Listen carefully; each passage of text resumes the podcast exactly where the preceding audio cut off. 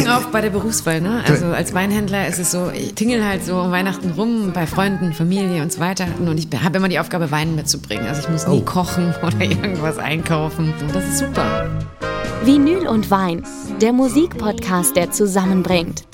Spannende Persönlichkeiten, einzigartige Alben auf Vinyl und liebevoll ausgesuchter Wein.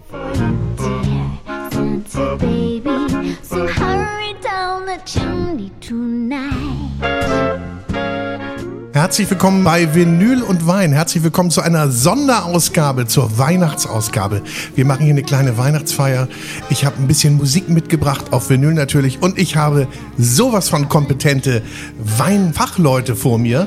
Zu Gast neben unserem Resident Sommelier Jonas Hauke ist the one and only Stefanie Döring. Steffi, grüß dich. Danke, dass ich hier sein darf. Hallo Steffi. Also ihr beide kennt euch ja, ne? Hm, Fünf Jahre, glaube ich. Ja. Steffi und ich kennen uns auch schon und Steffi ist ja Weinhändlerin, sie ist Sommeliere, sie ist Weinfachfrau und sie beschäftigt sich schon ganz, ganz lange mit Wein, hat weltweit in Sachen Wein gearbeitet für ja, ganz große Köche, ganz große Häuser.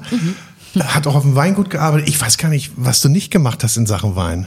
Ich glaube, ich habe alles durchgespielt. Ja. Schön, dass wir heute hier sein dürfen bei dir. Steffi hat ihr Wohnzimmer heute für unsere Weihnachtsfeier zur Verfügung gestellt. Und wir schauen auf die Elbe. Ja, Es schön, ist- dass du da seid. also wir machen heut- heute so ein bisschen Weihnachten auf St. Pauli, ne? Mhm, richtig. Und die Musik, mit der wir eben gestartet sind, das war ganz klassisch eine Weihnachtsnummer, die 1953 geschrieben wurde. Und das Original hat Eartha Kitt gesungen. Und wir hörten eben gerade die Version von Kylie Minogue als Einstimmung. Gefiel euch das? Das ist, ich würde sagen, das ist ein guter Klassiker. Mir war nicht bewusst, dass er so alt ist. Ja, das Ja. hätte ich jetzt auch nicht gesagt. Seid ihr denn so richtig schon in Weihnachtsstimmung oder kommt das erst so langsam? Oder kommt das am letzten Tag erst bei euch? Also als Weinhändlerin ist man schon irgendwie im November auf jeden Fall in Weihnachtsstimmung, weil natürlich viele Weihnachtsfeiern jetzt kommen, Präsente werden verschickt und äh, das macht natürlich derbe Spaß. Also bei uns im Lager sieht's aus wie, ja, wie sind wir ein bisschen wild, weil überall stehen Kartons rum, Pakete werden verschickt, verpackt, Plätzchen kommen mit in die Pakete. Deswegen habe ich jeden Tag Weihnachtsstimmung. Ja. Ab wann hört ihr denn das erste Mal Weihnachtsmusik? Ganz bewusst. Ich glaube, heute das erste Mal, oder? ja, bei mir auch, auf jeden Fall. Wir haben natürlich heute auch eine kleine, gemütliche, süße Collection zusammengestellt.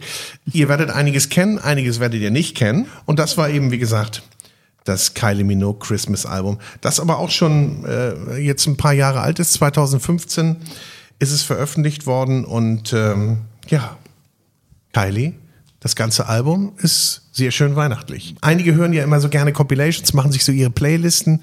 Ich finde so ein Album von einem Interpreten eigentlich immer ganz schön. Ja, das ist gut. Wie ist es denn bei dir? Also wie muss man sich das bei dir vorstellen? Ist es schon weihnachtlich geschmückt und irgendwie die Weihnachtsplatten liegen vorne oder Also die Weihnachtsplatten liegen hier schon, ja genau. Und ich finde so an Weihnachten oder richtig dann ab 24. geht's für mich los, vielleicht zwei, drei Tage vorher, wo ich so richtig so ein bisschen Weihnachtsgefühl kriege. Ähm, ist aber auch dann bei mir relativ schnell wieder vorbei. Also ab, ab 27. fast ja, 26. abends ist wieder back to normal. Was trinken wir denn heute bei unserer kleinen Weihnachtsfeier? Steffi und ich haben uns heute äh, zusammen entschieden, insgesamt sechs Weine aufzumachen und auszuschenken. Das Ganze natürlich alles aus dem Sortiment. Das heißt, das kann auch jeder nachkaufen. Ähm, wir haben uns so ein bisschen die großen Klassiker rausgesucht. Das heißt, wir fangen jetzt erstmal natürlich mit dem Champagner an. Wobei wir hier so ein bisschen weg vom Mainstream gehen. Wir sind in der Côte de Bar. Das ist ein etwas kleineres Anbaugebiet im eher südlichen Teil der Champagne. Äh, das Weingut Charles Dufour. Ähm, Familienbetrieb, das Ganze ähm, immer schon relativ naturbelassen hergestellt worden. Ähm, ich glaube seit 2000, Anfang der 2000er komplett biodynamisch bewirtschaftet. Äh, es ist eine Cuvée aus überwiegend Pinot Noir, bisschen Chardonnay und Pinot Blanc. Ähm, so was leicht Oxidatives, ähm, sind eher immer große gebrauchte Fässer. Ähm, das Ganze relativ frisch. Ich finde mal so ein bisschen gelbes Obst. Äh, geht so ein bisschen so was briochig-teigiges in der Nase. Ähm, aber ein wahnsinnig schöner Trinkfluss, ne? Schöne Eleganz, eine schöne Ich habe Säure, noch sehr nicht mineralisch. probiert. Ich habe noch Dann nicht los. probiert. Und ich finde das jetzt, also ich hätte ihn, glaube ich, erstmal probieren sollen und mir dann anhören sollen, wie du ihn einstufst. Aber ist ein Champagner. Ist ein Champagner. Darf sich auch so nennen? Ja, ja, ist ein, äh, man muss dazu unterscheiden, das ist ein Winzer-Champagner. Das ist nochmal, echt, das sind kleine Produzenten, die sehr, sehr sorgsam, nachhaltig arbeiten. Also, ne, es hat nichts mit den großen Häusern zu tun, die wir vielleicht kennen, wie Moet und Veuve und so weiter. Also man unterscheidet Gott sei Dank auch gerade zwischen den Champagnerhäusern, den großen bekannten Marken und den Winzer-Champagnern. Und das ist ein Winzer-Champagner, das ist wirklich ganz großartig. Und Charles Four, mittlerweile ist es so gefragt, dass man echt sich bewerben muss drauf auf Flaschen und dann werden sie zugeteilt. Also ich wollte eigentlich viel mehr kaufen, als ich dann am Ende bekommen habe. Aber bei dir gibt's ihn noch. Ja, wir haben noch ein paar Flaschen. Ja? Genau. Also ganz schnell melden. Ja, genau. Alles gut. Ich trinke die auch gerne selber. Das muss man jetzt nicht unbedingt kaufen. Also alles fein. Der heißt übrigens Chin Chin und ist die zehnte, genau, Edition. Dann machen wir jetzt Chin Chin und ich wünsche uns eine schöne kleine Weihnachtsfeier. Ich habe übrigens gehört, ich weiß nicht, ob ihr die News gehört habt, ähm, die ging jetzt ein bisschen rum, dass äh, Champagner wird knapp. Also bei Moet laufen die Lager leer. Und tatsächlich ist es so, wenn man gerade vielleicht irgendwie Champagner findet, sollte man ihn kaufen, weil es wird echt knapp. Ich habe den gerade probiert. Ich muss jetzt immer aufpassen, welche Superlativen ich hier wähle. Ich finde den grandios. Ich finde den unfassbar gut. Das ist ja so ein bisschen, was Steffi auch schon sagte. Ne? Der große Unterschied zwischen diesen Winzerinnen oder Winzerchampagner zum großen Markenhaus ist halt so ein bisschen diese Austauschbarkeit. Ne? Ganz viele der großen Champagnerhäuser sind eigentlich immer relativ uniform vom ganzen Wesen her. Und diese Champagner haben immer so ein bisschen mehr Eigendynamik. Da passiert, finde ich, immer ein bisschen mehr äh, im Glas einfach. Genau, der, der ist schon voll und man hat schon echt so, so ein Getränk, was man nimmt und dann so, wow, nochmal einen zweiten Schluck nimmt und es so berührt einfach, weil es so anders ist. Aber der hat auch eine krasse Mineralität, eine super Frische und ähm, ja, bleibt auf jeden Fall hängen. Also das ist unfassbar großartig. Ich würde mich, glaube ich, nicht daran trauen, wenn ich ihn jetzt nicht so anmoderiert bekommen würde wie von euch, sondern ich würde dann immer, glaube ich, auf einen der Klassiker gehen, weil da würde ich sagen, da kann man ja nichts falsch machen. Weil man ja auch Champagner häufig mitbringt oder in einer größeren Gruppe trinkt und dann sagt, okay, da muss ja jetzt für alle passen. Bei dem passt das, aber würde ich es vorher nicht wissen, hätte ich es wahrscheinlich nicht, hätte ich mich nicht getraut. Ich glaube, das ist auch nichts, was allen passt. Das ist schon was eher, ja, was eher Spezielles, auf eine sehr, sehr gute Weise. Aber wenn du das jetzt zum Beispiel in einem Restaurant auf einen Ausschank machst, dann wird das eher, glaube ich, für ein bisschen ähm, Verwirrung auch mal sorgen. Da ist man dann manchmal doch schon mit etwas mehr Markenprodukten ein bisschen besser ausgestattet. Ne? Zumal ist halt immer das Thema, was Steffi schon sagte, die Mengen sind gering, die hier produziert werden. Das heißt, ja, das ist, wenn du mal deine 18 Flaschen oder 12 Flaschen kriegst, dann ist das schon cool. Dann, ähm, ja. Also die Botschaft hier, ruhig mal an den großen Marken vorbeischauen, Ja, äh, zum, zum Fall. Winzer-Champagner schauen, auch wenn der rar ist. Und grundsätzlich gucken, dass ihr genug Champagner ähm, auf Lager habt. Er könnte in Zukunft rar werden. Wenn wir jetzt gerade über Weihnachten sprechen, ist es so, ne, die Leute, die so Moet und Veuve Clicquot kaufen, die hören auch Last Christmas, so, ja. Und die Leute, die mal unabhängig von diesen großen Häusern, die hören vielleicht auch mal andere Weihnachtsmusik, Äh, Hast schönere du, Weihnachtsmusik. hast du meine Playlist gesehen? Last Christmas ist nicht dabei. Ja, Gott sei Ne? Dank. Ich habe etwas, ich weiß gar nicht, ob ihr das kennt. Ähm, ich spiele einfach mal an.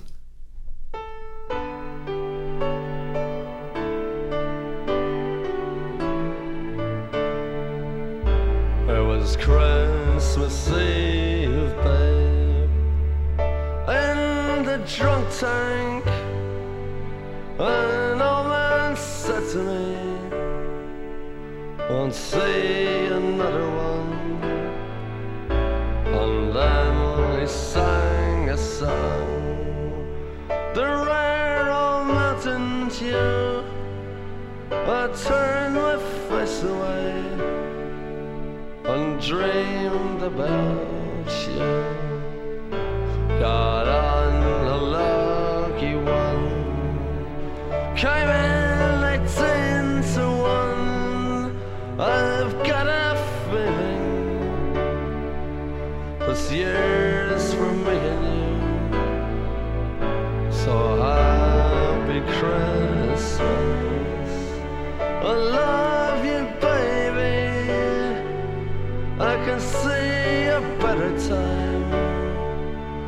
when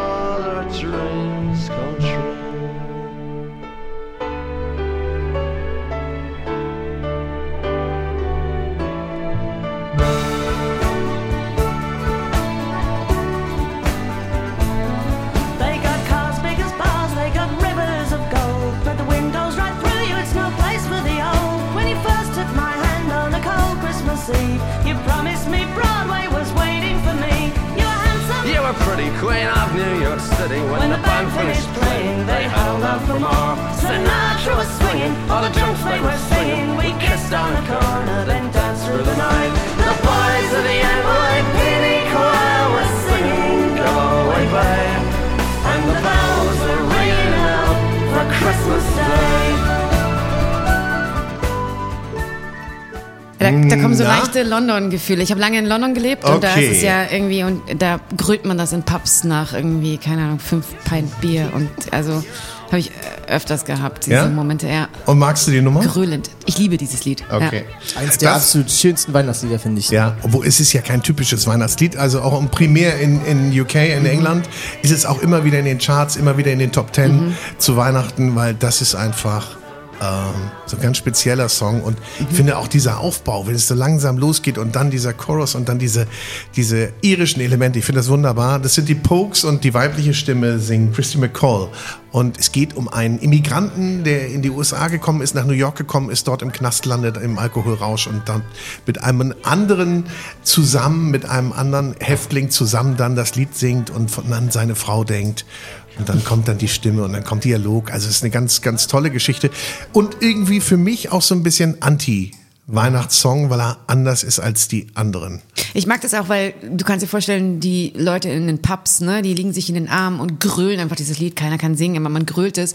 Und gibt es in Deutschland irgendwie ne, ein Lied, wo sich die Leute in den Arm legen und irgendwie einfach nur rausballern irgendwie? Ne, das ist halt so das Gefühl auch, was die in England haben. Und das ist natürlich derbe schön. Ich meine, das ist ja auch ein bisschen Weihnachten, wenn man einfach zusammen eine gute Zeit hat. Ich kann euch ja, glaube ich, gar nicht überraschen musikalisch mit dem, was ich hier so habe.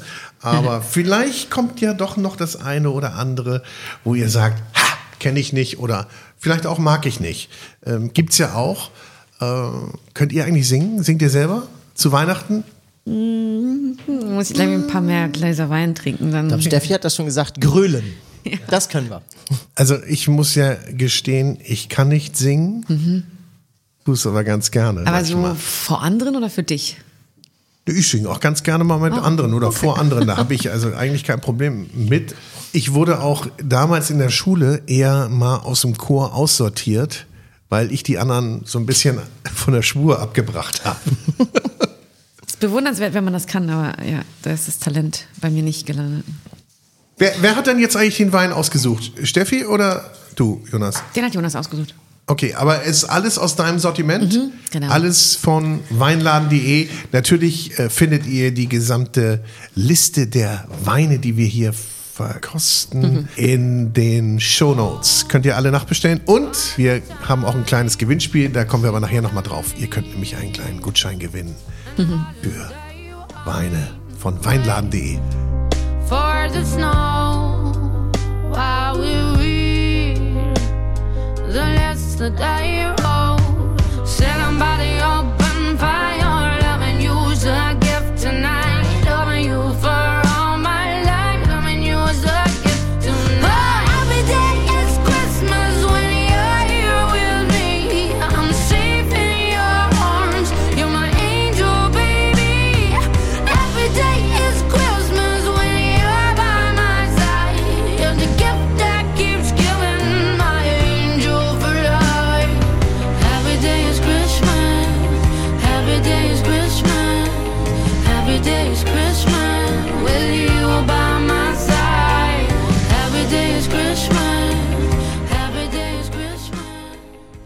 Cool. Habe ich euch Stark. überrascht? Ja, Ja, voll. richtig gut. Da wisst ihr mal nicht, wer das ist. Kennst du das, Steffi? Nee, kenne ich nicht. Ja, aber nicht. ich hätte auf jeden Fall jetzt meinen Shazam angemacht.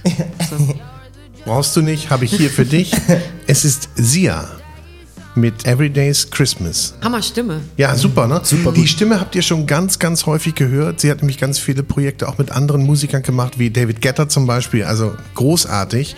Ich finde es immer so geil, wenn die, das ist echt so eine powervolle Stimme und das ist so ein süßes Mädel irgendwie. Ja. Das ist halt so. Das Cover krass. ist sehr cool, ja. Kommt übrigens wie Kylie auch aus Australien. Also wir haben heute zwei australische Künstlerinnen da. Die Single war auch letztes Jahr sehr hoch in den Weihnachts-Single-Charts und äh, ja, dies Jahr bestimmt wieder. Also es ist neu, neu. Relativ neu, neu. Aber ich glaube, wir haben gerade ein bisschen zu schnell die Musik schon. Wir haben einen Wein übersprungen. Wir haben Aber ich finde es eigentlich ganz gut, weil wir hatten jetzt so eine neue Musik und wir haben einen klassischen Wein. Also das ist wieder so ein Gegensatz. Und irgendwie haben wir auch einen klassischen Wein, der aber irgendwie dann wieder raussticht aus dieser Klassik. Und eigentlich finde ich es passend. Genau. Voll. Klassischer Wein, sag mal was dazu. Der Wein kommt aus dem Burgund. Und das Burgund muss man dazu wissen, ist natürlich eine relativ bekannte ähm, Gegend, eine Weinregion in Frankreich. Und die hat mittlerweile auch so was das Standing angeht, natürlich Bordeaux abgelöst. Bordeaux war früher so irgendwie die Region. Ähm, und man sagt ja immer so, wenn man das so beschreiben will, ne? Wir haben natürlich in Amerika das Napa Valley oder auch in Südafrika diese Weinbauregion. Die haben da so Funparks draus gemacht. Da fahren Busse und die haben so Verkostungszentren und so weiter. In Bordeaux haben sie schon so einen kleinen Empfangstresen, wo man irgendwie sich anmelden kann. Und in Burgund gibt es auch nicht mal eine Klingel am Haus. So, ja. Also die schotten sich halt voll ab. Und ähm, was aber cool ist, weil das Burgund ist einfach viel zu klein, sehr besonders, stand lange im Schatten von Bordeaux und jetzt sind es die großen, nicht die großen, aber die haben halt eine, eine gute, ähm, wie sagt man, Tradition beibehalten. Die sind nie over the top gewesen. Die haben sich nie von Amerikanern, Chinesen kaufen lassen, wie das Bordeaux. Die war nie Disneyland. So, das ist wirklich sehr, sehr Authentisch. äh, mega authentisch. Und das sind natürlich gerade die besonderen Weine. Und gerade Remy Joubard ist hier auch einer der wirklich großartigen Produzenten. Chardonnay, was er gerade so macht, ist so ein Chardonnay ohne Make-up. Ich bin ja so einfach zu kriegen, ne? Ich würde jetzt schon sagen, das ist mein neuer Lieblingswein. ich finde den super. Bin mal gespannt, was da noch alles kommt. Aber den würde ich schon mal nehmen. Naja, und zumal, was Steffi auch von sagte, also es gibt so schöne Vergleiche, zum Beispiel, wenn ein Weingut im Bordeaux vielleicht so durchschnittlich 100 Hektar hat, hast du im Burgund vielleicht 6 Hektar. Dementsprechend machst du halt keine 100.000 Flaschen, sondern vielleicht nur ein paar tausend Flaschen. Und dementsprechend ist natürlich auch diese Preispolitik, also Burgund ist ja inzwischen schon nahezu, also vieles nahezu unbezahlbar. Und ich finde, Remy Jobard ist jetzt, also gerade dieser Einstiegswein, ist für mich immer noch ein, ein brutal geniales äh, Preis-Genuss-Verhältnis. Darf ich mal fragen, wo der liegt? ja, fragen wir mal Steffi. Ich glaube 34, kann Ja. sein? Oh ja. 32, find, ja. Oh, das ist dann aber auch schon ein Aber es ist Weihnachtswein, halt ne? auch super Wirklich. limitiert. Ja, oder es ist einfach, man trinkt es ein bisschen langsamer, man teilt es mit Freunden. Das ist, ne, genau, hat einfach eine gute Zeit. Und das ist ein Wein, den man nicht vergisst. Also, Hm. wir werden morgen wach werden und diesen Wein, an diesen Wein denken, weil es einfach Ja. so unique ist. So. Ich finde ich find ihn wirklich ganz toll. Und du sagtest, den gab's Weihnachten. Gibt's so einen zum Essen oder was gibt's da? äh, Ach, das ist für reicht man den zum Essen? Und was würde man da zu essen? So, Also wir jetzt haben ja denken das- wir mal ein Weihnachtsmenü. große Thema mal vorbereitet. Also man kann natürlich auch mal darüber sprechen, was ist denn überhaupt groß Weihnachtsessen, Tradition in Deutschland oder bei uns können wir auch gleich mal schauen. Das ist für mich ein Wein, den trinke ich schon beim Kochen. Ehrlich gesagt. Weil das ist, da kommst du in Stimmung, das macht ultra viel Spaß und es ist, ich finde, der bringt so eine schöne Dynamik rein. Das kannst du auch super zum Essen trinken, um Gottes Willen, aber das ist so für mich geiler Einstieg in einen schönen Abend. Ja, oder so ein bisschen in Erinnerungen schwelgen, ne? Also wie gesagt, so ein bisschen Fernweh lindern ähm, und irgendwie so in dieses Terror reinfühlen. Das ist eher so ein bisschen, das macht schon nachdenklich auf jeden Fall. Also mich ist, es ist für mich ja so ein Wein auch klar zum Kochen super, dass man so eine Einstimmung bekommt, aber auch so zum echt runterkommen. Der ist ein bisschen beruhigend auch, der klopft dir auf die Schulter und sagt, alles ist gut. Also das ist so, ne, auch wenn diese. Welt gerade nicht gut ist, aber dieser Wein gibt dir das Gefühl, dass eigentlich die Welt in Ordnung ist. Du hattest das eben schon angeschnitten, was es denn zu Weihnachten zu essen gibt. Das wollte ich euch. von dir wissen, Ja? genau. Und von Steffi natürlich auch. Ne, wir wollen es von allen wissen. Das machen wir gleich mal. Jetzt kommt aber erstmal ein junger Mann. Have a holly jolly Christmas. It's the best time of the year. Now I don't know if there'll be snow, but have a cup of cheer. Have a holly jolly Christmas. And when you walk down the street, say hello to friends you know and everyone you meet. Oh, the mistletoe is hung where you can see. Somebody waits for you. Kiss her once for me. Have a holly jolly Christmas. And in case you didn't hear, oh by golly, have a holly jolly Christmas this year. Ich kann mir nicht helfen. Ich kriege immer gute Laune dabei. Nee, ich finde das super. Ich, ich liebe das. Also Michael Bublé Christmas Album. Also ich find's großartig. Vielleicht bin ich da auch so ein kleiner Romantiker. Holly Jolly Christmas. Es ist übrigens eins der meistgehörten Weihnachtsalben in Deutschland. Das glaube ich. Michael ja. Bublé Christmas. Und äh, ich finde, das ist so nicht diese theatralische Weihnachtsnummer, sondern es ist so. Das ist so gute Laune. Gute Laune und ich kann es, vor allen Dingen, ich kann es mitsingen. Ich habe mich jetzt zurückgehalten, das habt ihr gemerkt. Also mich, mich bewegt die Künstlerin vorher mehr als ihn, weil es ist schon so. Also Dir ist es zu kommerziell. Äh, Respekt vor diesem Künstler, aber es ist schon auch so, das ist halt auch mittlerweile so ein bisschen. Nee, man hört es halt überall. Und man hört es eigentlich, auch ne? so direkt raus. Also er hat ja so, was glaube ich als Künstler super ist, so, eine, so einen eigenen Style, aber man hört sofort, es ist, es ist er. So. Mhm. Und das ist natürlich großartig, also ultra gute Karriere, aber ich würde mir das jetzt nicht zu Hause. ne, musst du ja nicht, aber mit Nachhören. uns, äh, Mit ne? euch sehr gerne. mit uns hörst du es gerne und so darf ja dann auch jeder. Und du hast gerade gesagt, wir sollen ehrlich sein. Also Wir sind, ja natürlich, wir sind total. Muss sein. Und ich glaube, wenn wir über Essen sprechen und Weihnachten, Wein und Musik spielen da natürlich auch eine große Rolle, kann aber auch sein, dass es zu dem beliebtesten Gericht der Deutschen zu Weihnachten vielleicht sogar auch ein Bierchen gibt. Also wir müssen ja nicht immer von Alkohol reden, aber wenn es Alkohol gibt, gibt es vielleicht auch ein Bierchen. Nämlich Knackwurst und Kartoffelsalat, nicht? Ich habe das mal noch beliebteste- rausgesucht, tatsächlich an Zahlen. An einem Heiligen Abend gibt es bei 33 Prozent der Deutschen Kartoffelsalat mit Würstchen. Ei, ei. Bei 27 Prozent ein Entenbraten, 21 Prozent die Gans, 17 Prozent Raclette und nur 12 Prozent Fondue. Der Karpfen findet da weniger. Ah, der Kar. Karpfen ist schon ein bisschen Schon weggeschwommen sehr, ja, jetzt. ich glaube auch. Also ich darf mich outen. Bei uns gibt's am ersten Weihnachtstag bei meinen Eltern Gans. Aber dann Heiligabend gibt es bei euch dann Würstchen mit Kartoffelsalat. Nee, nee, nee, nee, nee. Also Heiligabend gibt's bei uns, also wir machen das immer reihum. Und in diesem Jahr gibt es Filet Wellington. Von meinem 16-jährigen Neffen zubereitet. Sehr cool. Ja. Stark. Freue ich mich sehr drauf. Um, und ich darf einen gebeizten Lachs dazu steuern. Ist fein.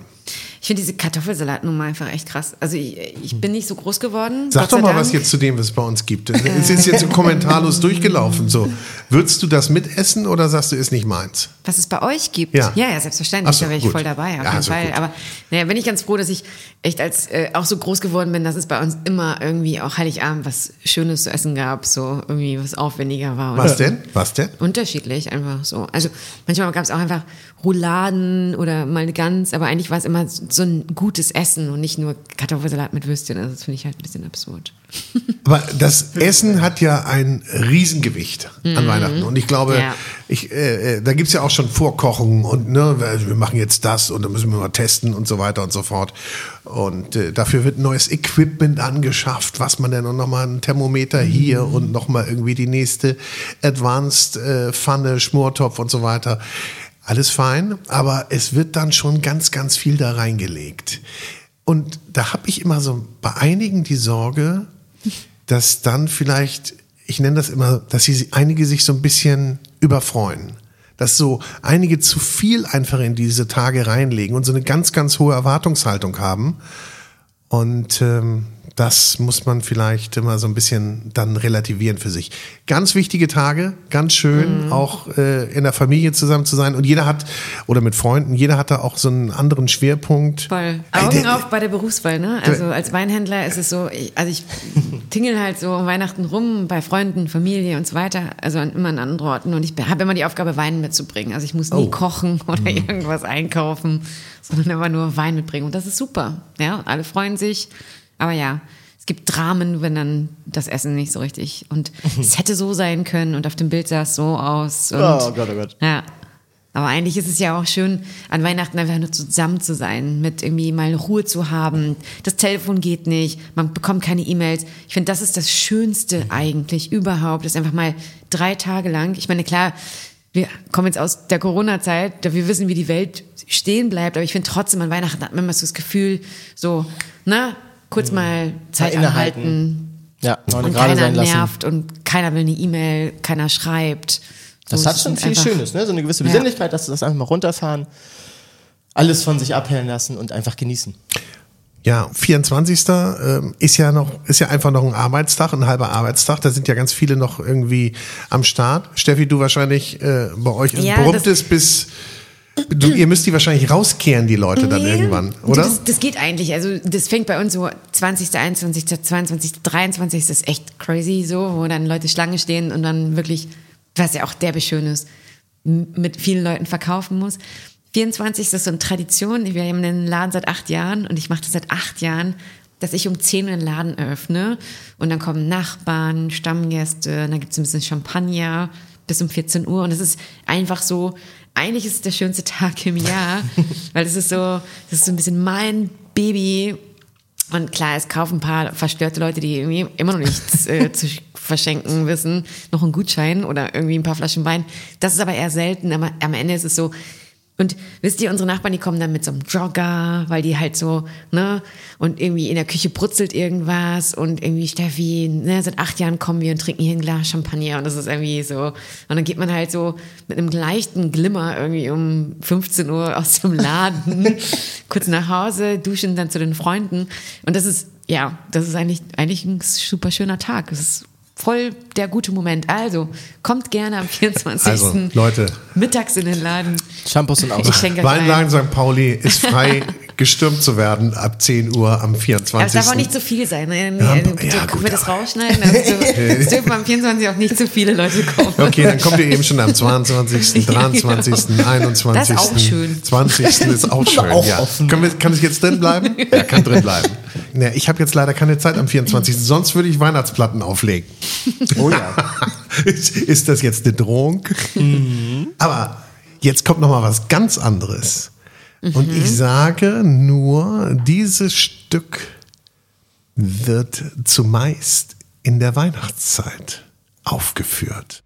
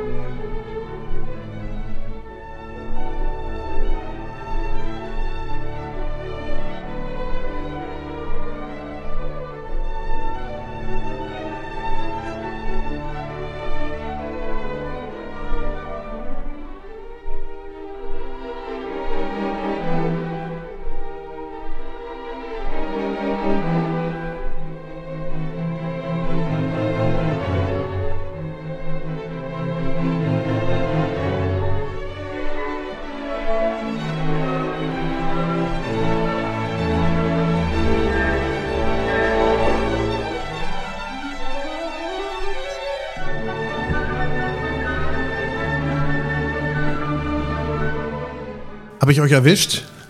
Kalt. Ja? Ja. Mhm. Okay. Sagt euch der Nussknacker was? Klar. Das ist es. Ah, genau. Das ist Tschaikowskis Der Nussknacker von Simon Rattle dirigiert, gespielt von den Berliner Philharmonikern. Okay. Ja. Und die Geschichte ist ja die, ein kleines Mädchen kriegt am Weihnachtsabend eine Puppe geschenkt, einen Nussknacker und der wird dann aktiv des Nachts. Nicht nur er, sondern auch die Zinnsoldaten. Naja, und dann entwickelt sich so eine kleine Geschichte daraus. Wird auch äh, zu Weihnachten natürlich in den, in Überall, den Opernhäusern ne? Aufgeführt, ist ein, ist ein Ballett. Seid ihr so Klassikfreunde? Ja, Also das, ich finde, Klassik ist so. Kennt ihr das, wenn man im Taxi sitzt und irgendwie gestresst ist, zu einem Termin muss und dann hört der Taxifahrer Klassik und das macht mich nervös So richtig. und aggressiv. So. Sehr, sehr aggressiv, Aber ja. ich glaube, man muss in dem Moment sein, man muss selber irgendwie auch kurz mal, man kann nicht so auf, okay, shit, ich habe jetzt einen Termin und muss jetzt los und dann hört dieser Taxifahrer einfach mal diesen Klassiksender und man denkt, okay, wow. ähm, aber ich glaube, dafür muss man in der Stimmung, oder ich zumindest, ich muss dafür in der Stimmung sein und auch entspannt sein. Ich kann das nicht auf nebenbei hören. Genau das finde ich auch. Es ist keine Begleitmusik, sondern da hörst du zu. Und ich habe bei keiner anderen Musik wie bei Klassik Bilder im Kopf. Wie ist das denn bei euch? Seid ihr mit klassischer Musik groß geworden? Nein. Nee. Nee. WDR Nee. 4, Ja. Schlager, das ist ganz schlimm. Ja. bin mit äh, Tom Jones groß geworden, äh, Hildegard Knef, Katja Epstein, ähm, was gibt's denn noch? Charles Aznavour, solche Sachen. Ja. Also ich glaube, der einzige klassische, was bei uns gab, wie ich sagte, mein, mein Vater ist Musiker und seine ganze Familie auch und da spielt jeder irgendeine Flöte oder eine Geige oder sonst was und es war immer am, wir waren am zweiten Weihnachtsfeiertag, am 26. immer bei meinen äh, Großeltern väterlicherseits und äh, bevor dann endlich die Bescherung war, saßen wir, glaube ich, zweieinhalb Stunden immer im Wohnzimmer und es wurde eine Arie an verschiedenen Musikinstrumenten von all diesen Mitgliedern dieser Familie aufgeführt und ich saß dann immer daneben und konnte kein Musikinstrument spielen und habe mich eigentlich nur darauf gefreut, dass es Geschenke gibt. Wann ist denn der Nussknacker? Also, also aus welchem Jahr ist das? Weißt du das circa plus minus? Ist das so? Ich glaube, das ist irgendwie aus den 1890ern. Musik ist ja von Tschaikowski Ja. und äh, die Geschichte äh, ist geschrieben von E.T.H. Hoffmann. Aber das ist halt auch cool, dass Musik so ähnlich wie beim Wein, ne? wenn man so beim Wein sieht, so dass, dass Grenzen gezogen worden sind. Ähm, oder wir hatten gerade den Bur- Burgundwein, da sind so Klos, sagt man, also C-L-O-S, die halt die immer noch Bestand haben und die sind so aus den 1800 noch irgendwas, diese Weingesetze und das so eine Musik von 1890 halt immer noch so Das ist krass, ne? Präsent ist. modern, on vogue, zeitgemäß, Wahnsinn. Das ist in der Tat so. Diese alte Musik und 1892 ist ja eigentlich relativ jung sogar. Also man kann da wirklich sich mal versuchen reinzuarbeiten, aber es ist ähnlich wie beim Wein, wenn du keine Ahnung hast, ähm, dann heißt es ja immer ganz, ganz viel probieren. Aber ich weiß gar nicht, ob es alleine gut ist, wenn du dich alleine dadurch probierst, sondern eher äh, betreut und Dich unter Anleitung. Und das würde ich auch mit der Klassik empfehlen. Sich einfach mal daran trauen, vielleicht mal gucken, was sind so die populärsten Werke, da mal reinhören und äh, dann gucken, was man mag. Kann ja mal so gucken, was sind so die zehn, besten, zehn, zehn bekanntesten Klassikstücke überhaupt. Und das könnte man bei den Weinen ja auch machen. Ich aber glaub- das, ist ganz, das ist ganz witzig, weil ich, ich, ich bin gar nicht so ein Seriengucker, aber ich habe so Freunde, die so so Serien und so weiter. Und dann hört man immer so, ja, Steff, aber guck dir das mal an, wenn du Zeit hast. So, Staffel 1 oder Folge 1 und 2 musst du dich echt noch ein bisschen durchkämpfen, aber ab 3 ist es richtig gut. Das Game of und ich denke Thrones immer so, Moment. ich denke immer so, hä, nee, aber das, ich bin halt bei eins schon eingeschlafen, also ich schaff das doch gar nicht. Aber diese, diese Serienjunkies halt immer so, ja, du musst dich durch die ersten zwei. Folgen kämpfen. Äh, Dann ist es beim Klassik wahrscheinlich auch so. Vielleicht muss man einfach dann dranbleiben oder bei einem guten Buch oder so, dass man einfach sagt, okay, ich lese jetzt dann doch noch bis Seite 20, bevor ich das irgendwie in die Ecke Mhm. Ja. werfe. Ja, voll. Oder? Klar. Es hat find so das aber- witzig, dass man so. Ich, ich habe mir das auch gerade gedacht, weil ich sage, ich bin auch, auch komplett ohne Klassik groß geworden. Das ist, ich finde, das ist, das ist, und ich finde, das kann man sehr gut auf den Wein auch einfach übertragen. Wenn ich nicht weiß, wo soll ich anfangen zu trinken, und ich trinke, ich trinke Grauburgunder gerne, ich trinke gerne einfache Sachen, unkomplizierte Sachen. Und jetzt sage ich, ich möchte aber vielleicht das nächste Level mal erklimmen.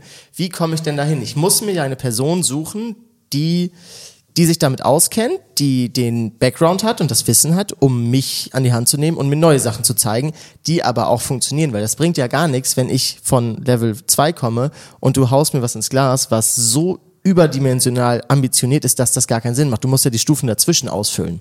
Ja, ja. Also- Aber die Frage ist ja, welche Level gehst du durch? Ja, willst du so einen erstmal Anfütterungskurs, Advanced-Kurs machen und so weiter und so fort? Also ich glaube, was wir im Glas jetzt zum Beispiel haben, wäre, ja, Boris, wir müssen jetzt auch mal wieder auf den Wein zurückkommen. Der Überleiter. Ähm, diese, der- diese Folge läuft auch irgendwie ganz anders. Ne? Nicht, dass sie aus dem Ruder läuft, aber sie ist ein Special. Und jetzt unterbrechen wir für ein bisschen Werbung. Und ich weiß ja nicht, wie es euch geht, aber ich habe so meine ganz persönliche Best-of-Sammlung an Alben. Und da gehört eines auf jeden Fall mit rein. Und das ist das Album Harvest von Neil Young. Ein fantastisches Album, wie ich finde. Und dieses Album feiert jetzt 50. Geburtstag. Zu diesem 50. Geburtstag wurde jetzt ein wunderbares, umfassendes Boxset veröffentlicht. Aber vielleicht erstmal zu dem Album. Es ist am 1. Februar 72 erschienen und war das vierte Soloalbum von Neil Young. Und es sollte sein erfolgreichstes werden. Keine andere Platte verkaufte 1972 so viel in den USA wie Harvest. Und nicht nur das Album und seine Songs sind großartig, auch die Gastmusiker. Mit dabei sind nämlich Neil Youngs Ex-Kollegen Stephen Stills, David Crosby, Graham Nash, aber auch Linda Ronstadt und James Taylor sind mit dabei und dann auch noch das London Symphony Orchestra. Und es beinhaltet natürlich die großen Stücke wie Heart of Gold, Old Man, A Man Needs a Maid oder auch eine Live-Aufnahme von The Needle and the Damage Done. Ein großartiges Album und es gibt jetzt anlässlich dieses Geburtstages, anlässlich dieses Jubiläums ein tolles Boxset, bestehend aus der Original-Vinyl, einer unveröffentlichten Solo-Performance von Neil Young, die er für die BBC aufgenommen hat, auf DVD. Dann gibt es ein fantastisches Bilderbuch dazu. Also großartiges Package und eine wunderbare Huldigung dieses Albums zum 50. Geburtstag. Neil Youngs Harvest, die Anniversary Edition. Und ich möchte euch natürlich auch noch auf unser Gewinnspiel hinweisen. Ihr könnt nämlich alle Vinyls, die wir in dieser Episode gespielt haben, gewinnen. Und auch noch ein Gutschein über 100 Euro für weinladen.de. Die Teilnahmebedingungen findet ihr in den Show Notes. Ganz viel Glück dabei. Das war die Werbung. Weiter geht's. Diese Folge läuft auch irgendwie ganz anders. ne? Nicht, dass sie aus dem Ruder läuft, aber sie ist ein Special. Das ist von Moritz Kissinger, ein junger Typ, der echt auch so sehr beeindruckender Mensch ist und einfach auch sehr beeindruckende Weine produziert. Also wir haben jetzt hier einen Weißburgunder Chardonnay Blend, also 50-50. Und äh, genau, wir sehen auch so ein bisschen in der Farbe, der ist halt nicht gefiltert, ist ein bisschen trüber, ne, hat so ein bisschen Farbe. Und Moritz Kissinger kam irgendwann in den Laden vor drei Jahren. So, da war er noch echt so ganz klein, hatte seinen ersten Jahrgang und hat gesagt, ja, magst du mal probieren? Und es ist halt so. Der find's so- stand da plötzlich bei dir im Laden. Genau, er kam dann und sagt, ja, ach, du bist doch Steffi und ich habe was dabei, willst du was probieren? Und der war einfach so süß und so nett und so mit ganz viel Liebe am Start und hat dann erklärt, was er so macht in der Pfalz und ja, wie er so die Weine macht und irgendwie, dass er jetzt gerade so ein bisschen so irgendwie wenig Ertrag hat und irgendwie ein paar Hektar übernommen hat und Demeter schon ist und mit wie viel Liebe und Leidenschaft er schon erzählt hat und so ein Glänzen in den Augen. Und dann ist halt so, bei mir ist es halt ganz oft, dass, klar, der, es gibt einen bekannten Sommelier in äh, Berlin, das ist der Willi Schlögel. Und der hat mal ein Statement gebracht, was ich großartig finde. Der hat gesagt so, ich kaufe keine Weine von Winzern, die Arschlöcher sind. So, ja. Und das hat ganz, ganz viel äh, damit zu tun, weil wenn die Winzer halt ne, das ist wie so ein Koch oder wie so ein Bäcker, der irgendwie sein Handwerk versteht und wo man, oder ein Künstler, wenn man sagt, irgendwie der Musiker ist irgendwie, keine Ahnung, rechts oder irgendwie scheiße oder hat Frauen irgendwie schlecht behandelt, dann hört man diese Musik einfach auch nicht mehr gerne. So. Und ähnlich ist es bei den Winzern oder WinzerInnen.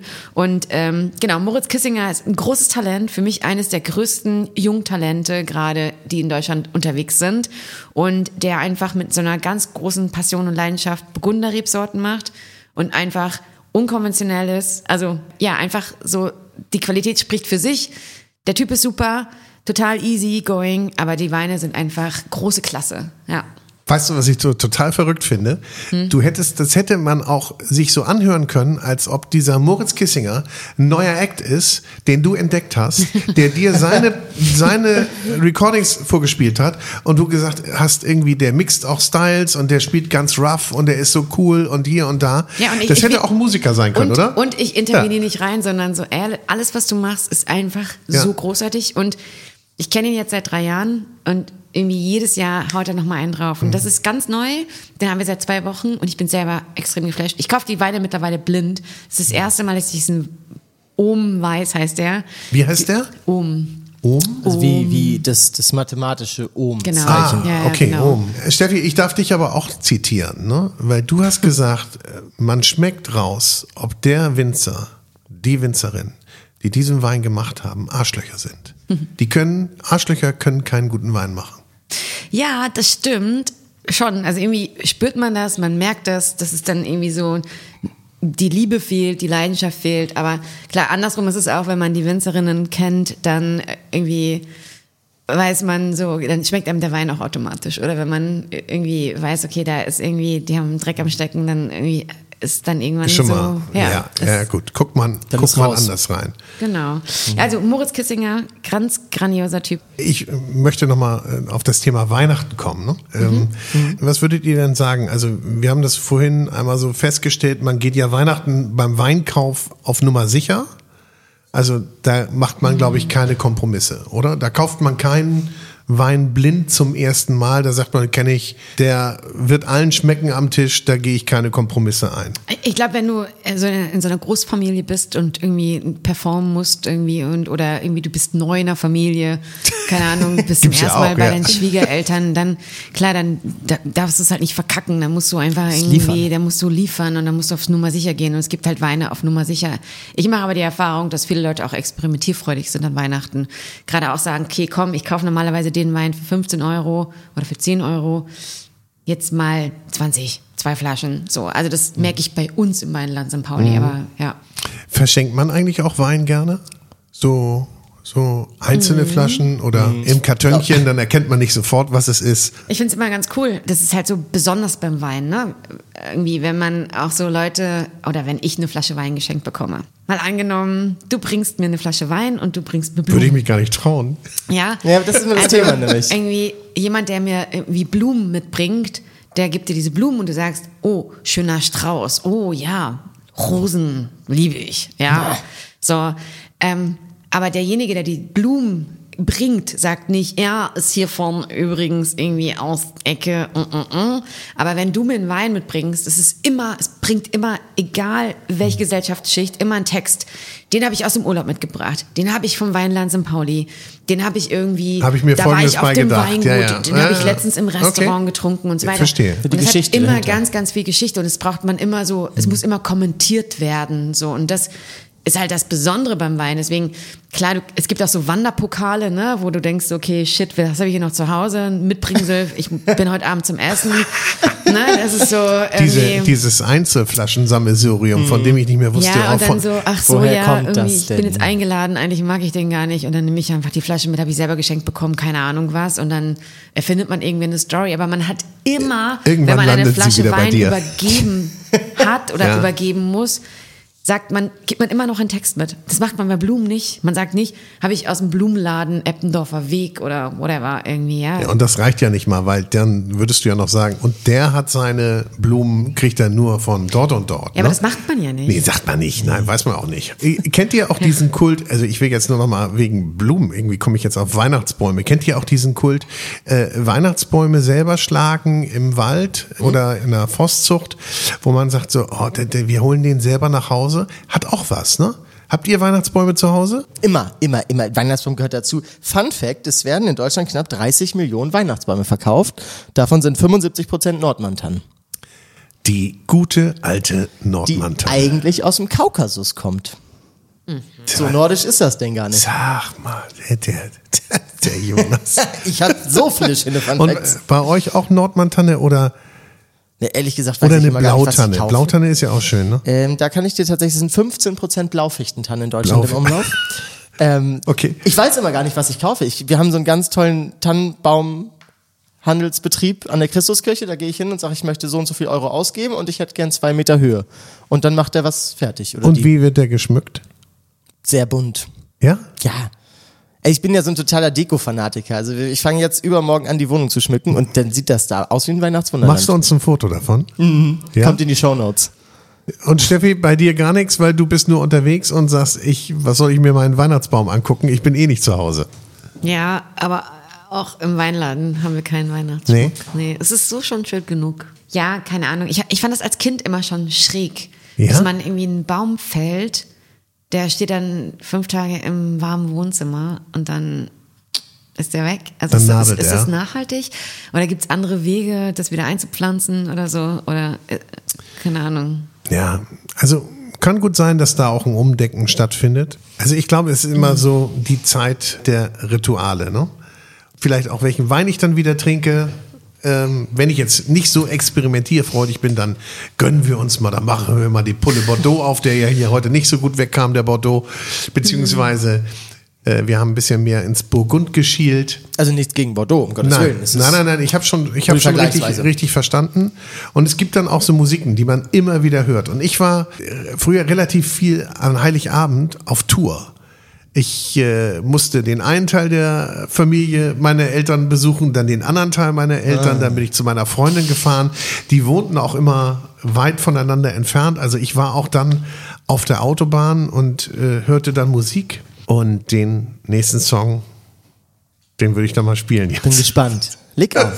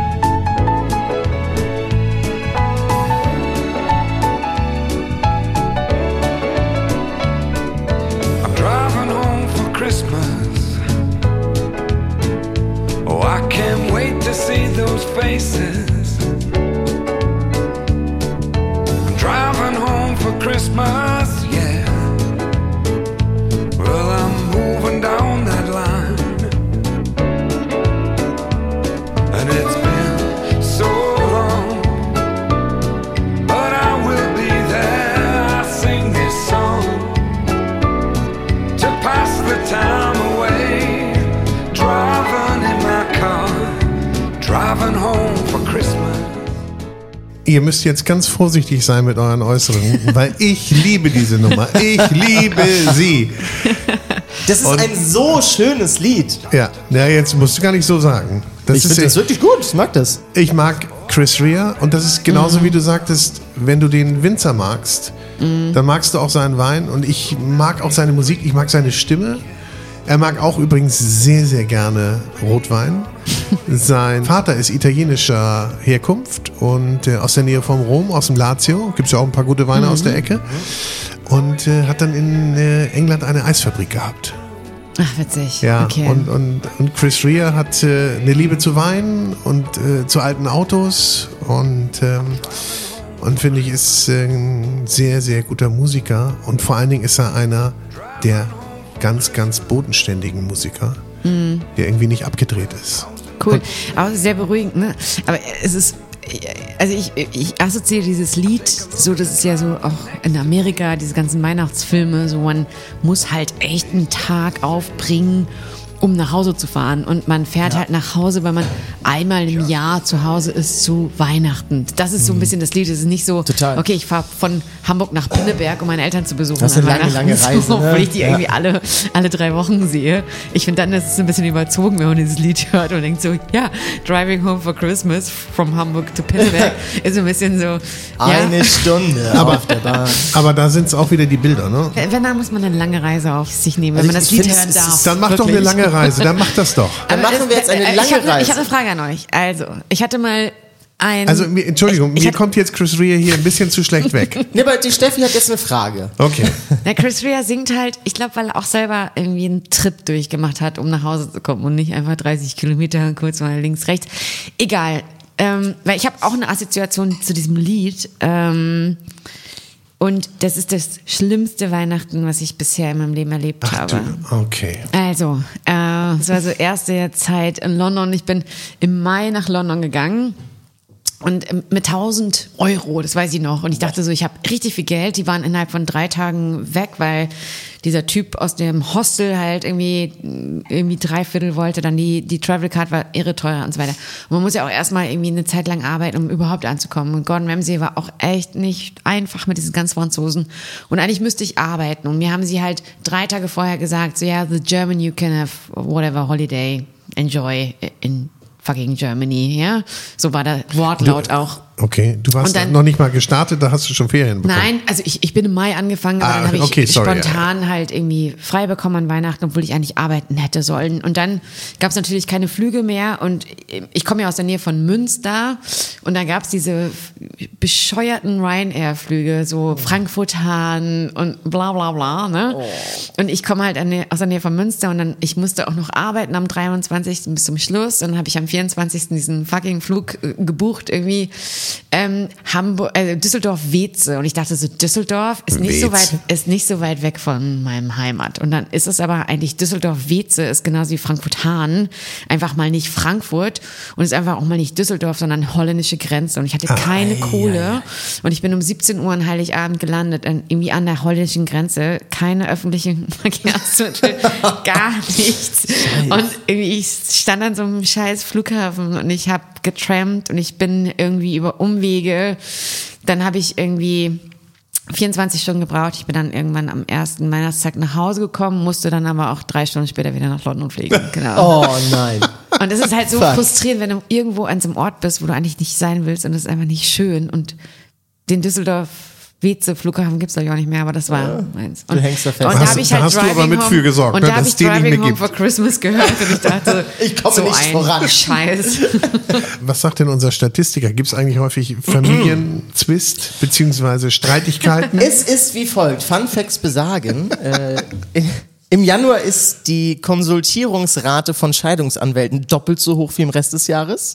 Okay. Die Geburtenrate im September, dementsprechend die Zeugungsrate im Dezember, ist äh, dreimal so hoch wie im Rest des Jahres. Ich bin auch im September geboren. Nein! Du bist ein. Weihnachtsbaby. Die haben Du bist ein Weihnachtsbaby. Leute, Leute, Leute, Neun Leute. Monate spät. Wow. Was so ein kleines Weihnachtsspecial alles auslösen kann. Lustigerweise, wenn ich diesen Fun Fact noch mit einfließen lassen darf, jeder zehnte Deutsche weiß gar nicht, warum wir Weihnachten feiern. Was habt ihr denn da alles rausgeholt? Wow. Ich glaube, es ist mal wieder an der Zeit, Musik zu machen. So, was wollen wir denn noch hören? Was, äh, Steffi hat vorhin gesagt, ähm, Sia hat dir sehr gut gefallen. Mich hat das extrem berührt und äh, neugierig gemacht, auf was da noch geht. Ja. Oder kommt oder ist. Oder Voll. ja. Bin ich voll bei dir. Dann hören wir noch mal rein und ich habe jetzt von Sia Snowman für dich ausgewählt.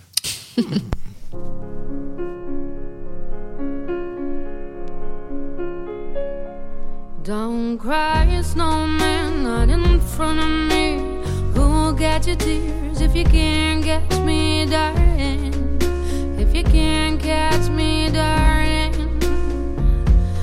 Don't cry, snowman, don't leave me this way.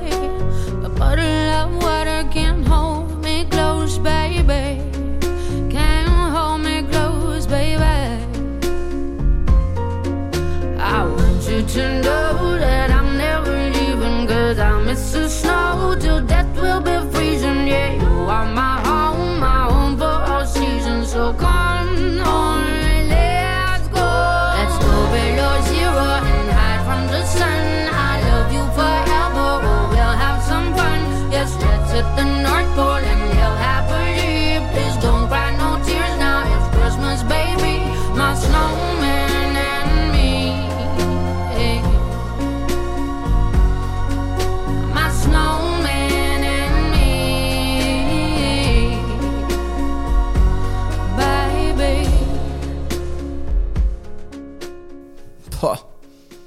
Na? das war Ey, cool, ey. Ich bin Fangirl auf jeden Ja? Fall von Mega. dieser Frau. Ja, Wahnsinn. Ah, super. Hammer. Irre. Danke für diese Entdeckung. Ja, klasse, oder? Voll. Cool.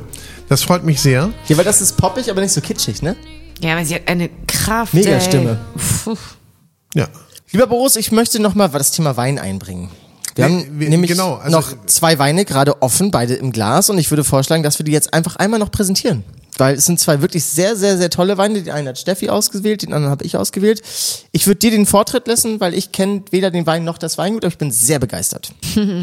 Das ist schön. Genau, ähm, man sagt ja auch immer, in Deutschland können wir keinen Rotwein produzieren und wir sind so ein Riesling-Country und so weiter. Aber es gibt tatsächlich echt mittlerweile, klar, Klimawandel ist ein Thema, keine Frage, auch an der Mosel und in anderen Regionen. Aber wir sind eigentlich auch das Land von Riesling und Spätburgunder. Spätburgunder ist Pinot Noir auf Französisch und Spätburgunder ist eine Rebsorte, die wir in Deutschland extrem gut können. Einfach richtig, richtig gut. Und hier sind wir in Winningen, wir sind an der Mosel und wir sind ähm, Moselpart. Die Mosel ist relativ lang äh, und groß und breit und was auch immer ein relativ großes Gebiet, aber wir sind in der Nähe von Koblenz. Wir sind in Winningen und wir sind so ja 20 Minuten von Koblenz entfernt in einem Dorf, was extrem spannend ist. Und wenn man so ein bisschen so deutsche Weinkultur sieht oder auch so die Mosel, ja, die Mosel leidet extrem. Ich meine, wir haben in Rheinhessen, in der Pfalz super neue Weingüter, Startups, Verbände, die sich zusammentun. Die Mosel, ne, die hatte halt nie das Problem. UNESCO-Weltkulturerbe, da gibt's halt die Weingüter und so weiter. Richtig teure Weine, Genau, aber es gab halt nie so eine richtig gute Bewegung. In Winningen habe ich das Gefühl, dass es gerade so eine Kommune ist von jungen Winzern, die einfach krass unterwegs sind. Da haben wir Madame Flöck, wir haben Julien Rinner, wir haben Matthias Knebel, wir haben die Knebelbrüder, wir haben Maxi Knebel.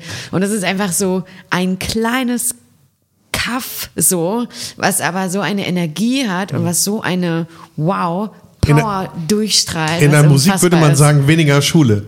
Ja, das Oder? muss man ja tatsächlich nochmal sagen. Ähm, Cool. Ich glaube, Winningen. warum der Spätburgunder in Deutschland nicht so gut funktioniert, ist, dass ein Spätburgunder wird nie der dunkle, violett reflektierende Wein sein, der, der ohne Ende mit Fülle und Kraft Mhm. daherkommt, was, glaube ich, ganz viele Deutsche gerne trinken.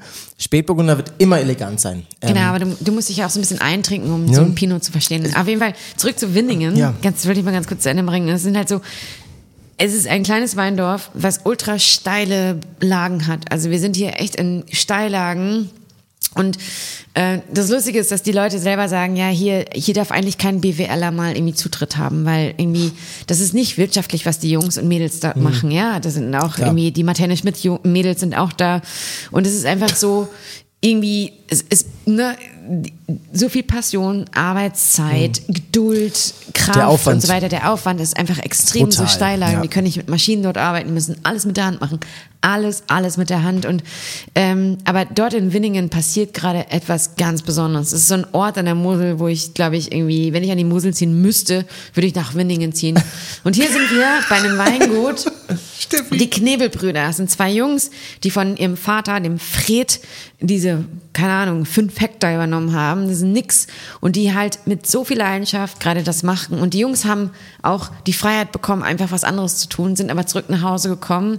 Es ist ein relativ junges Weingut. Ähm, wir haben die auch vor, ja, einem Monat entdeckt, beziehungsweise sie sind auch wieder auf uns zugekommen. Ähm, und ich habe diese Weine probiert und ich war so angefasst Ja. und berührt von diesem Ich Wein. find's bockstark. Und Gerade an der Mosel, durch das Klimawandel haben wir halt Spätburgunder und so eine kleine Parzelle, die die Jungs haben. Die Knebelbrüder, das sind die Cousins von Matthias Knebel, der ist relativ bekannt, der hat auch ein Kennt VDP-Weingut, ist aber auch ein guter Dude. Also Gute Weine. Winningen, Leute, ey, das ist echt, da geht der Und jetzt muss man ja mal sagen, wirklich, mal sagen, Mosel. Pinot ist halt eigentlich auch nicht das Thema. Ey, jetzt drehen Sie ab hier. Jetzt drehen Sie also, ab. Natürlich bin ich auch der, der sagte, ich mache gerne die Wumms-Nummer, aber für einen Spätburgunder finde ich den richtig geil. Es ist wie reinhören und wie rein trinken. Ja, ne? Also auch total. da braucht man eine Runde mehr, Nee. obwohl der sehr, sehr gefällig ist. Aber Ja. ich bin so Mhm. begeistert von deinem Plädoyer für Winningen. Also ich würde sagen, wir machen mal ein Special über Winningen. live vor Ort. Und Ey, wir bitte. müssen natürlich auch ein Vinyl- und Wein-Special nochmal machen über das Thema Klassik und Wein. Ja. Ich glaube, das Ja. bietet sich wirklich an, Das dass wir da nochmal tiefer einsteigen. Wow, und jetzt, also ich meine, Also eine Sache möchte also das, das, aber wisst ihr was, wenn man sich an Weihnachten trifft, so wie wir, ne? Mhm. Man kommt natürlich immer vom Hundertsten ins Tausendste. Man kommt in ganz viele unterschiedliche Themen, so wie wir auch immer mal wieder abdriften. Ich finde das wunderbar. Und das Schöne ist doch wirklich, und ich glaube, das ist, da, da sind wir uns wirklich auch einig, an Weihnachten sollte man sich auf jeden Fall für all das Zeit nehmen. Gespräche miteinander führen, ob mit Menschen, die man kennt oder auch Menschen, die man nicht so gut kennt. Und äh, das Ganze geht natürlich eingeleitet von einem guten Glas Wein und begleitet vielleicht auch von ein bisschen Hintergrundmusik immer noch ein bisschen besser. Voll. Aber du hast gerade gesagt, ich muss mich beim Spätburgunder immer so ein bisschen reinfuchsen. Und ja, das hatten wir gerade das gleiche im Gespräch mit Klassik. Ja, und ja, ja. Äh, genau, das ist halt auch so ein Weihnachtswein, weil es ist gemütlich, es ist langsam, man muss es verstehen. Pinot erzählt dir ganz viele Geschichten. Es ist irgendwie komplex, auch wenn du es jetzt auf den ersten Moment nicht komplex findest und nicht Kraft Ja. genug, aber der erzählt ganz viel. Vor allem, was, was ich mal sagen möchte, du sagtest, für einen Spätburgunder findest du das sehr gut. Ich, ich habe immer das Gefühl so ein bisschen, dass der Spätburgunder halt immer noch sehr klein gehalten wird. Gehen wir mal rüber ins Burgund, das sind die teuersten Weine der Welt. Weingüter wie DRC, EDC, da erzielen Spätburgunder Preise von über 5000 Euro pro Flasche. Und in Deutschland ist es, ich hatte es letztens mal in einem Podcast hat, ähm, ich kann den Namen gleich nicht aussprechen, der, der äh, Inhaber von äh, Van Volksem an der Saar, sagte mal vor 100... Roman Niewodniczanski. Nie, Dankeschön. Vielen Dank, vielen Dank. Vielen Dank.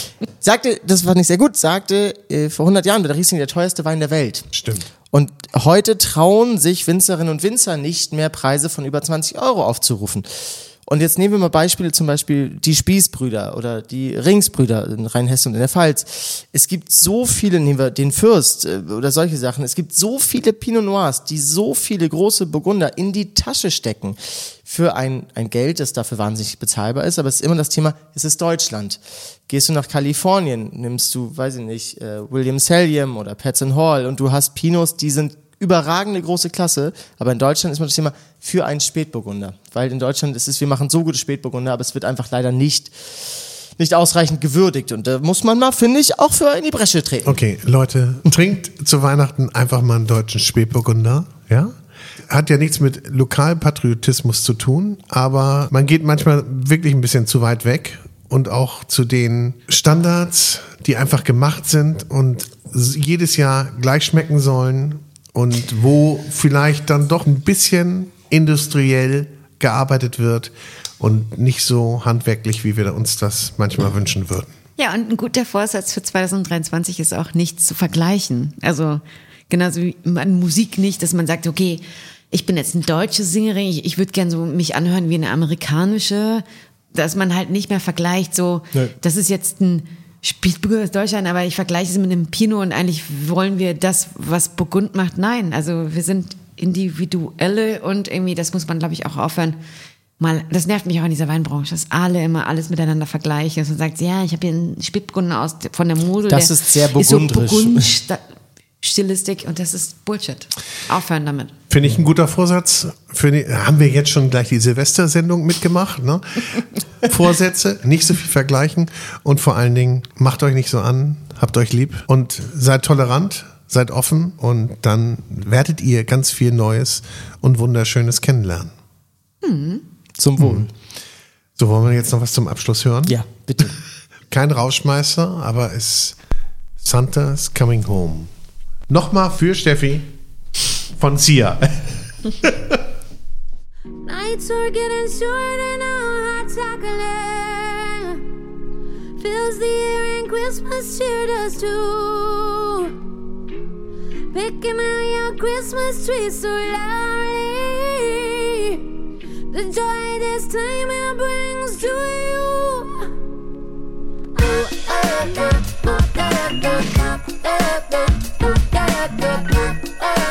Santa's coming to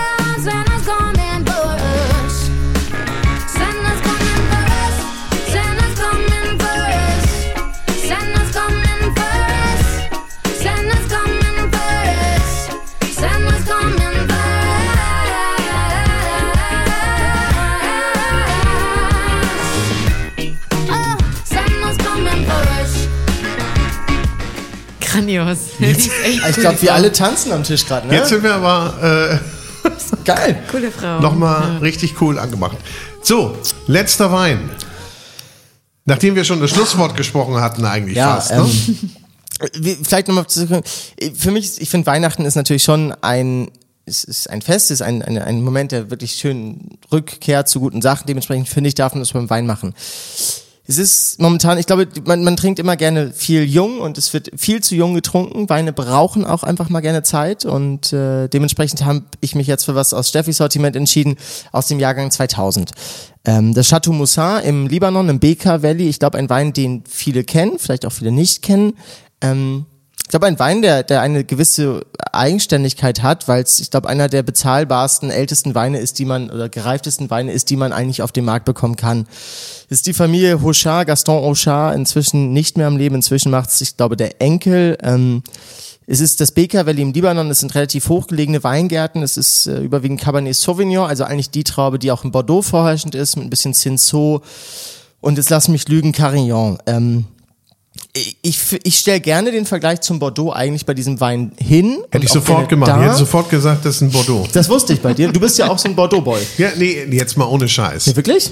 Ja, Ja. Ja, geil. Aber das ist es auch. Das ist Bordeaux unbezahlbar. Also es ist, wo ich sage, das ist ja 2000, das ist immer noch jung, das ist energetisch und dynamisch. Jetzt musst du bedenken, wir sind im Libanon, da ist es bumswarm. Das heißt, du hast Thema wie Fäulnis, Botrytis gibt es hier nicht.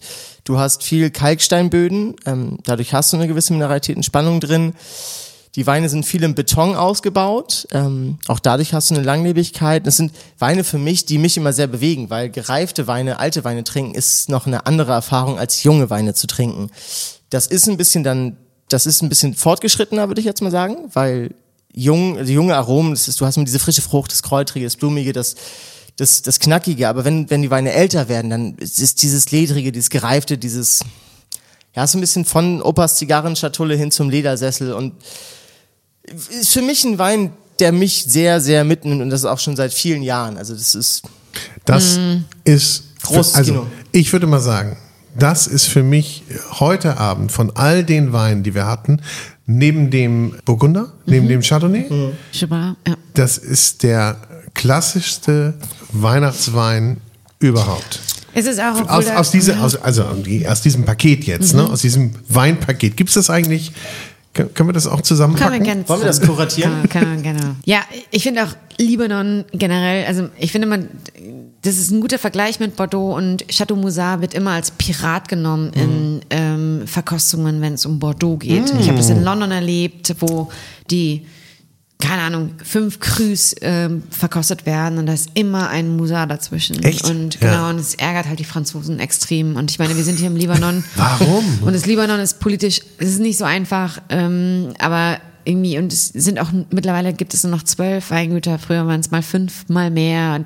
Und, und es war halt auch mal fünfmal mehr Weinbergsfläche. Wir sind hier aber auf einem krassen Klima, äh, irgendwie. Wie ne- hoch sind die gelegen? 1000 Meter? Oder? 700 Meter, 700, genau. Und ja. du hast halt natürlich irgendwie hier auch eine gute, so ein bisschen al- alpines, artiges Klima. Also es ist halt tagsüber heiß, nachts ist es kalt, so erholt Ja. sich die Rebe relativ äh, gut. Und der Machucha macht das jetzt gerade extrem gut. Und das ist einfach ein Weingut, was so mit dieser Tradition und dieser Liebe und ich war halt 2018 mal dort im Libanon, auch auf Ah, dem echt? Weingut, genau. Und, ähm, und das ist halt super spannend. Du stehst halt im Bekertal und du guckst auf der einen Seite auf die Golanhöhen und auf der anderen Seite auf, ähm, auf die syrischen Teil. Und die sind halt mit den Weingütern total vernetzt, weil es gibt auf den Golanhöhen gibt's Weingüter und in Syrien gibt's Weingüter und die haben halt keine Borders. Und das ist halt ultra spannend und irgendwie so viel Liebe. Und da merkt man, also da habe ich gemerkt, dass das Weinen einfach gar keine. Grenzen hat und genau. Ja. Und ey, extrem spannend. Und die kämpfen Ja. da einfach hart und irgendwie ähm, Chateau Moussard gehört für mich auch eines der Top-Weingüter der Welt. Ja. Ihr Lieben, es ist Zeit für ein Schlusswort. Steffi, möchtest du noch was sagen? Ein Schlusswort? Nee, also, äh, es ist, ist sehr schön. Ich bin in sehr weihnachtlicher Stimmung jetzt gerade. Könnt äh, direkt noch einen nächsten Weihnachtssong hören. Das machen wir gleich Ähm, noch, ne? Genau. Und vielen, Sia vielen, hat's dir vielen, ja vielen angetan. Dank. Tolle Weine, ähm, tolle Entdeckungen. Danke, Boris. Danke. Danke, Jonas. Danke Steffi, schön, dass du da warst. Wie Ja. gesagt, alle Weine von heute gibt's bei Steffi im Laden. Genau, im Weinladen. Und Boris legt auf. Genau. Und äh, nicht vergessen, dieses Vinyl-Package mit sechs Alben könnt ihr gewinnen. Alle Infos dazu findet ihr in den Shownotes. Und ihr könnt auch einen 100-Euro-Gutschein für weinladen.de gewinnen und könnt euch dann die Weine aussuchen, die ihr haben möchtet oder natürlich auch die, die wir hier getrunken haben. Ihr könnt den Gutschein natürlich auch bei Weinladen St. Pauli einlösen. Am liebsten am 24. Nein, einfach in die Shownotes gucken, macht Genau. mit bei unserem Gewinnspiel. Zwei ganz, ganz tolle Preise. Und feiert gut, ihr Lieben. Also, Frohe Weihnachten. Eine schöne Zeit. frohe Weihnachten. Ciao. We Merry wish Christmas. you a Merry Christmas. We wish you a Merry Christmas. We wish you a Merry Christmas. and a Happy New Year. So hurry down the chimney tonight. So, und das war's dann auch schon wieder mit dieser Episode von Vinyl und Wein. Wir freuen uns, wenn ihr auch das nächste Mal wieder einschaltet bei Vinyl und Wein und in der Zwischenzeit liked uns, bewertet uns, kommentiert uns auf Apple, Spotify oder wo auch immer ihr uns hört. Und wir freuen uns natürlich auch über eure Anregungen und Ideen. Bis dahin, tschüss, servus und bye bye.